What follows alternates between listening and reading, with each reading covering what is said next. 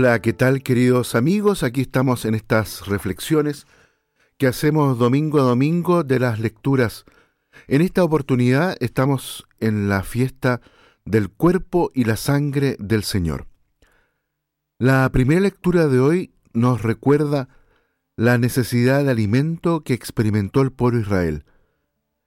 Necesidad sentida de un modo comunitario. Dios lo alimentó haciéndole ver al mismo tiempo que el hombre no solo vive de pan, y el alimento que Dios les dio les hace sentir aún más que son un pueblo. También nosotros debemos hacer esta experiencia, sentirnos miembros de una fraternidad, que es el pueblo de Dios y miembros también de otra fraternidad, mi pueblo, mi barrio, mi país. Sentir la necesidad que tienen estas dimensiones comunitarias de la vida no tan solo las propias individuales. La palabra de Dios nos ayuda a descubrir estas necesidades que para muchos son de pan, pero que para todos son, en definitiva, de solidaridad. La segunda lectura nos ubica también en esta misma línea. Somos un solo cuerpo. El pan que alimenta nuestra fe es uno solo y crea comunión entre nosotros, y nos hace buscar la comunión con toda la humanidad redimida por la entrega de Cristo. El Evangelio ahonda aún mucho más en esto. Debemos poner los medios, pues, para que la comunión sea real, tanto en el interior de la comunidad eclesial, participando, interviniendo, siendo parte de ella, como también en la propia comunidad social a la que pertenecemos, colaborando en todo lo que esté a nuestro alcance, especialmente en la lucha por una vida digna para todos. Mi carne es verdadera comida. Ante la autoridad de Jesucristo, no podemos engañarnos a nosotros mismos, ni tampoco a los demás. La Eucaristía de cada domingo nos compromete y nos pone en evidencia. Pidamos que sea siempre así, y demos gracias también por ello. Los invito para que demos un paso más en esta reflexión.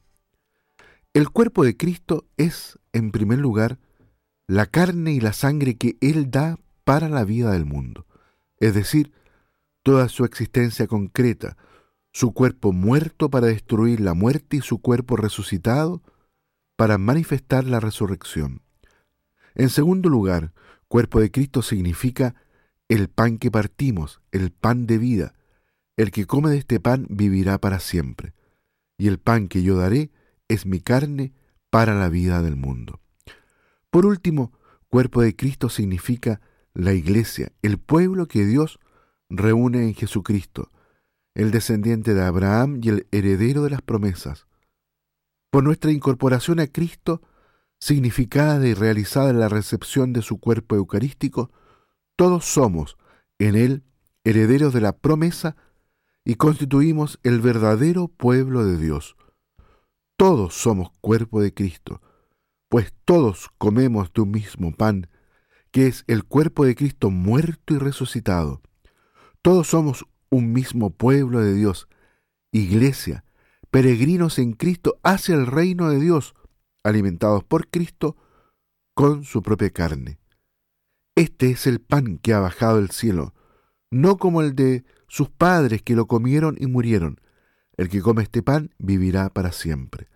Solo en Cristo y por Cristo constituimos un pueblo, un cuerpo, una iglesia comprometida con Cristo en su muerte y resurrección para dar vida al mundo.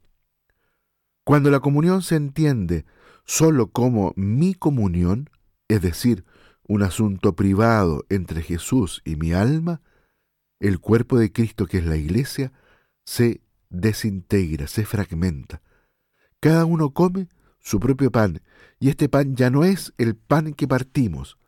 La comunión, por lo tanto, solo es auténtica cuando no se privatiza y se apropia, cuando comulgar con Cristo significa también comulgar con todos los hermanos, más aún con todos los hombres.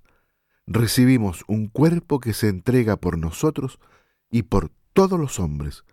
El que comulga se compromete con Cristo y con los que son de Cristo como un solo hombre en el sacrificio de Cristo es la salvación del mundo.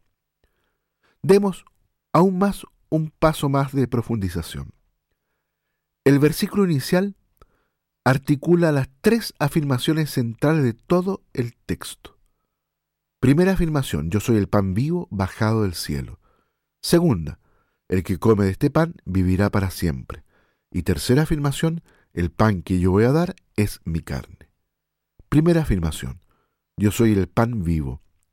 En razón de los interlocutores, esta afirmación corrige un punto de vista que veía en la ley el alimento bajado del cielo.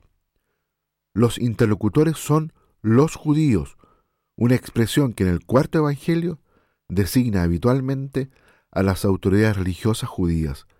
Jesús es el pan vivo porque es el enviado del Padre, que es quien posee la vida y se la ha conferido. A la vida que procede de Dios se le denomina vida eterna. La expresión atiende más al origen y cualidades de la vida que a la temporalidad. Segundo, el que coma de este pan vivirá para siempre. Jesús posee la vida de Dios y la transmite a toda la humanidad. El que me coma vivirá gracias a mí. Ahora si se resalta explícitamente la dimensión de la temporalidad de eternidad, Jesús introduce esta dimensión realidad insospechada y desconocida con anterioridad, no es como el pan de los padres que lo comieron y murieron. 3. El pan es mi carne. Se trata de otra formulación de la primera afirmación. La carne y la sangre de Jesús son expresiones para designar a Jesús como ser humano y concreto. La nueva formulación sirve para resaltar el carácter de realidad que tiene la comida.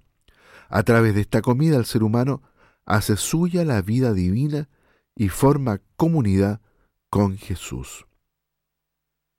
Con el texto de hoy, queridos hermanos, decimos, de alguna forma, eh, nos despedimos del cuarto Evangelio por este año litúrgico. Es una despedida que nos deja fascinados. Lo que hoy oímos es absolutamente maravilloso. Jesús, un ser humano concreto, ha hecho posible que los seres humanos concretos participemos de la vida misma de Dios.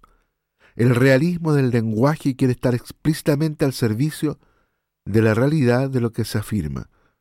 Por eso, comulgar no es sólo un hecho piadoso, es lo más grande que jamás nos pueda acontecer. Muy bien, queridos auditores, dejamos la reflexión hasta aquí. Que Dios los bendiga a todos y a cada uno.